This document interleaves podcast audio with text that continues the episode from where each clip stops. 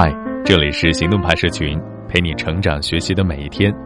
我是行动君静怡，敢行动，梦想才生动。现在的商业市场变化越来越快，一不小心就会狠狠的被甩到身后。面对这样的现状，我们要怎么样才能够成为战役中的幸存者呢？今天和你分享的文章来自圈外孙圈圈，作者孙圈圈。最近，京东将末尾淘汰百分之十高管的消息刷屏了，连带前段时间滴滴巨亏裁员百分之十五的消息，预示了二零一八年底的裁员潮在二零一九年还会持续。不仅是网易、知乎、滴滴、京东、斗鱼等等互联网公司，像通用、福特、拜耳、宜家等等超大型外企也传出裁员百分之十到百分之十五的消息。圈外的一些人跑来问我。应该如何应对？所以今天我要说一些自己的看法和建议。这些建议来源于几个经历，我尽量客观全面啊。第一个是我在二零零八年金融危机的亲身经历。零八年是我工作第二年，刚刚转行到咨询公司，才入职四个月，投行破产，某客户破产，公司裁员的消息就四处弥漫。那个时候每天看各种裁员新闻，心里真的很怕，没能力，没经验。没背景，一旦被裁，感觉会饿死。第二个经历是我帮各大公司做的组织优化咨询项目。我在咨询公司待了八年，咨询领域是组织设计。经济上行的时候，客户需求都是如何拓展组织能力来适应未来战略；但经济下行的时候，组织优化就是最常见的，涉及架构调整以及人员优化。我主导过一个知名案例。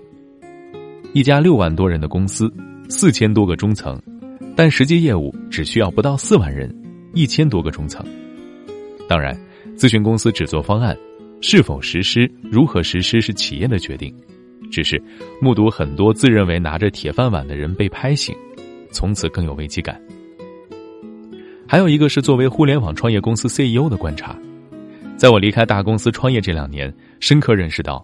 一个优秀人才抵得上一百个普通人，以及一个不合格的人会对公司一百个人造成伤害。一个人的职业生涯差不多是四十年，根据各种经济周期理论，短周期三到四年，长周期五十多年。也就是说，你怎么着也会碰上几次波动，这是整体经济。如果具体到某个行业，波动会更频繁。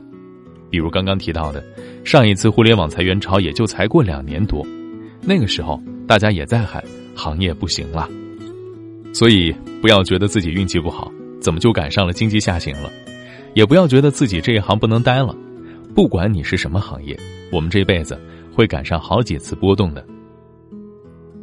零八年四月，我毕业一年，转行到了咨询公司，结果从当年八月开始，就相继传出了雷曼破产。美林被收购，AIG 困局，通用和克莱斯勒破产，美国失业率一度达到百分之九点四，二十六年以来的新高，各大外企纷纷裁员降薪，人人自危。新闻上到处都是往日精英们抱着纸盒离开公司的图片，但是你最终会发现，最后也没有很糟糕，可能还更好。比如，在危机之下，外企的咨询预算大幅降低，公司大力发展国内企业业务。抢到了之后十年国内企业高速发展的红利，同时，公司没有钱招高级人才，像我这种年轻好用又便宜的分析师，能够尝试高级顾问做的事儿。两年后危机减缓，职位薪资立马快速上涨。由于以下两个原因，危中是有机的。原因一，政策刺激与改革，历次出现经济下行都会伴随改革和刺激政策。而如果我们把时间拉得足够长，因为这些改革和刺激，导致每一次经济下行都会变成一次财富再分配的机会。一九八四年，促进农民就业的乡镇企业就业政策，造就了一批乡镇企业出身的富豪。八十年代末九十年代初，物价飞涨，民众抢购，但政府开放了房产买卖，促进了地产行业后来几十年的繁荣。一九九八年亚洲金融危机。开放了企业自主进出口，让外贸行业高速发展。我零三年上大学的时候，国贸系的分数线还是挺高的。至于离现在最近的二零零八年，当时的四万亿政策更是影响深远。原因二是资历和经验让位能力。资历、经验和能力这三者有关系，但常常有倒挂。经济好的时候，大盘整体向上，能力不足的人被红利推着，干的也不会太差，所以看资历和经验的多。但经济不好的时候，谁真正有能力，谁是跟着混的，看的就更清楚。能力强的人更容易脱颖而出，拿到更多资源。你可能会说，公司都不行了，哪儿管你能力好坏？这就要谈到我对这次裁员潮的观察了。企业为什么裁员呢？这里所说的裁员，不包括企业正常的个别员工优胜劣汰的情况啊，而是较大规模裁员，并且伴随着编制人数紧缩的情况。就我的观察，这波企业裁员的几种情况：第一种情况呢，是本身业务情况不好，企业都倒闭了，拿什么养员工呢？第二种情况，企业的情况还可以。但是要储备粮食过冬，在寒冬期，融资速度会变慢，拿客户的钱也会变难，所以企业会预期未来的收入不那么乐观。原先预留的可能是九个月发展资金，但现在得做十二个月、十八个月，甚至二十四个月的资金准备。同样的钱得花更多时间，当然得收缩人员。这第三种情况就是业务好，储备也完全够，想趁舆论优化团队。几乎所有公司都有百分之二十左右的人，即使他们马上离开，对公司也毫无影响，甚至还会有正面影响。我之前咨询过一个客户，本来是做流程优化的咨询，因为公司流程繁冗，效率极低。后来深入调研后发现，不是流程本身的问题，而是这家公司的人太多了，尤其是管理层。管理者一多啊，人人都想指挥，都想发挥点价值。否则，老板看你啥也不管，还不把你开了？所以，人为的把流程变得极其复杂。如果只梳理流程，过段时间这些人还会把流程变得复杂。所以，我后来给他们提的建议是，裁掉百分之三十的管理层，然后根据新架构调整流程。最终高层同意，结果刚刚整了百分之十五，大家都说工作顺了很多。这经济好的时候啊，为了公司和谐，老大睁只眼闭只眼。毕竟都有感情嘛，但现在大家都在说寒冬，那就干脆借此机会，裁掉对公司没价值的人，团队也会对老大表示理解。然后就要问公司会裁什么样的人？就我的观察和交流来看，目前第二类和第三类的裁员更多一些，因为大部分公司并不是真的不行了，所以你会看到一些奇怪的现象，很多公司一边裁人一边还招人，比如美团、京东，都在裁人。都在招人，如果账算不明白，业务做不起来，到时候不要怪王兴养不起你。三十六课提到，美团点评联合创始人王慧文在最近一次面向全公司直播的会上就这么说的。而在第二类和第三类裁员的情况之下，公司裁的基本就是这个类型。第一类，混日子型，这个毫无疑问，就算经济状况好，早晚也会发生。而且留着他们吧，还会让其他好好干活的人心里不爽。第二类，价值错配型，收入、能力和位置三者不匹配的，能力不行还占着坑，会让能干的人上不去；收入太高，能力配不上，会让公司觉得亏。第三类，鸡肋型，这类员工还算努力，业绩也还行，但一直也没有什么太大进步，不至于裁掉，但也没有什么潜力。经济好的时候，公司需要有一个正常的冗余，应对部分关键岗位人才的离职风险，因为这类员工一般比较稳定。但经济下行、人员紧张的时候，公司就会考虑一下了。当然，有时候上面要裁的是这些，但是呢，到中层具体实施的时候，可能会误伤。比如，部门负责人留下的不是能干的，而是自己比较喜欢的，这一点很难避免。在给员工打绩效的时候，也会出现这样的情况，偏袒自己喜欢的下属。对于这类问题，我之前做咨询给客户的建议是，给中层的压力再大一点儿他们有压力了，自然会留下能帮自己完成工作的，而不是只会讨自己喜欢的。什么人不会被裁呢？想要完全避免被裁，是不太可能的。公司的成败往往不是自己能控制的。但是，是否被裁并不重要，重要的是是否害怕被裁，也就是万一被裁之后，能否快速找到待遇差不多甚至待遇更高的工作。找工作本质上来讲是出卖自己的服务，能否高价出售，还得回到供需关系上来。如果你有别人需要的稀缺能力，你就会有很多选择；但如果没有，就得打折出售。什么是稀缺能力啊？每个岗位不一样，但简单来说就是三点：要么执行上非常靠谱，要么思维上很有想法，要么资源整合能力强。如果你思维能力强，能解决复杂问题，即便执行上欠缺一些，公司也能找到强执行的人跟你搭配。如果你善于盘活资源、搞定客户，也能有自己的一席之地。如果其他差一些，但执行力特别强，交给你的工作都能不打折的完成，也会让人愿意用你。而其实的情况是，百分之九十以上的人都是想法上没什么独特，执行上需要不断跟催，人际关系也搞不定，所以只要做好一点，已经是稀缺人才了。绝大多数的 CEO 管理者心里都有一份名单，大概占员工的百分之十到百分之二十，只要这些人在，公司就没有什么大问题，所以资源会重点向这些人倾斜。另外，如果第一技能很难做到稀缺。可以有副业或者第二技能啊。我们合作过很多兼职的人，比如兼职写公众号的公务员，靠业余写文章接广告，收入超过本职工作；比如帮我们跟老师一起修改课程的市场经理，自己爱学习爱输出，还能靠这个获取收入；还比如很多业余时间运营社群的职场人，通过社群做分销等等。而在这样的形势之下，怎么选工作呢？第一，不要跟风口。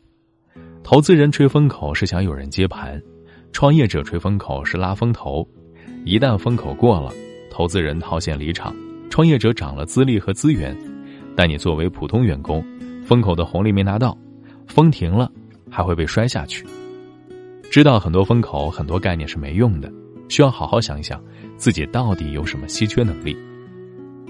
第二，选有造血能力的公司，拿大钱烧用户。做大再变现的逻辑，在经济好的时候是有效的。反正有钱，拿钱买个梦想，万一实现了呢？但是任何公司最终都是要赚钱的，这种逻辑在经济下行的时候会失效。所有人手头都紧了，没那么多钱拿来买梦想了，得买一点有确定性的东西。第三，搞清楚你能做什么项目。在原来公司的时候，团队有一个小姑娘，工作四年跳出去五十万。还有很多公司抢，另一个学校更好的，工作七年多还没突破这个数字。道理很简单，前面那个作为主要成员参与了两个超大型咨询项目，都是业内标杆案例。我们之前曾经说过，哪怕他什么都不做，这个经历足够让他吃五年。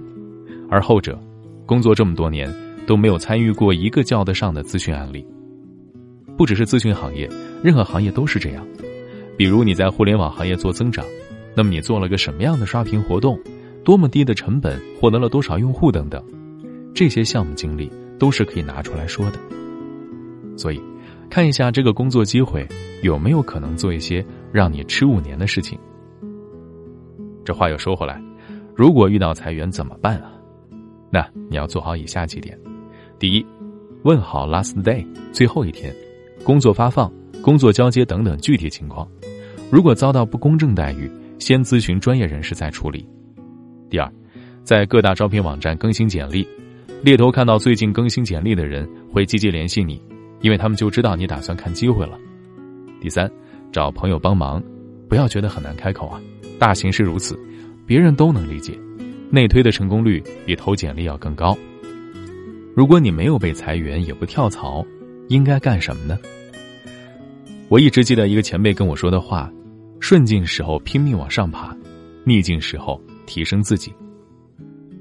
听起来很正确，但大多数人实际操作却恰恰相反。逆境的时候因为没有什么发展，所以焦虑反而瞎折腾，但这个时候的机会往往不会太好。到了顺境，被大好形势推了几步，感觉良好，反而不会趁着顺风往前跑了。我们要去远方，当然应该在路况好的晴天全速前进，在遍地泥泞的阴雨天休息，而不是相反。最后，送给大家一句我很喜欢的话，有点鸡汤，但真的管用。所有事在最后都会变好的，如果没有，那一定还不是结局。Everything will be fine in the end. If it's not fine, it's not the end. 好了，今天的文章就到这里。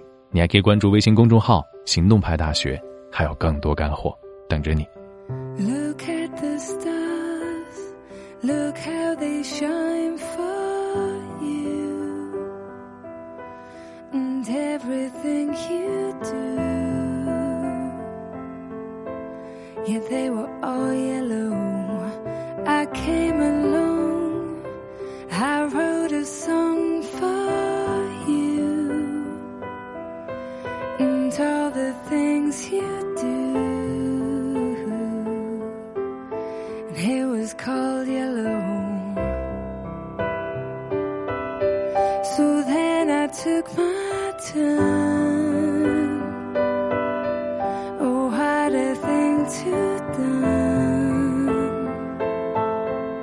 And it was all yellow.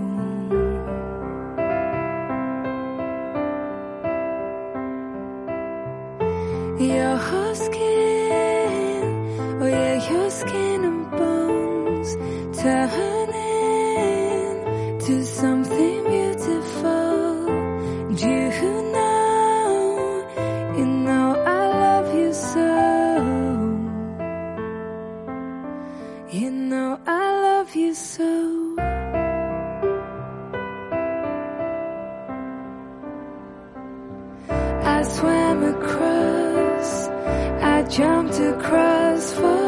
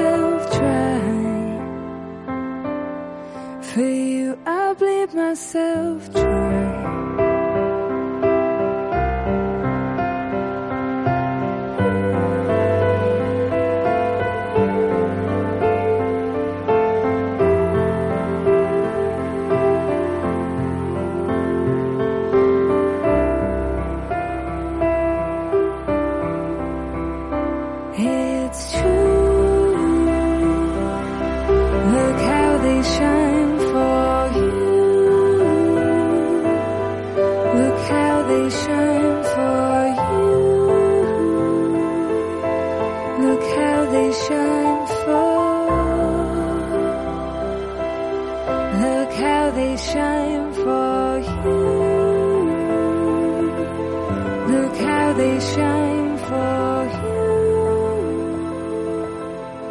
Look how they shine. Look at the stars. Look how they shine for you. And all the things that you.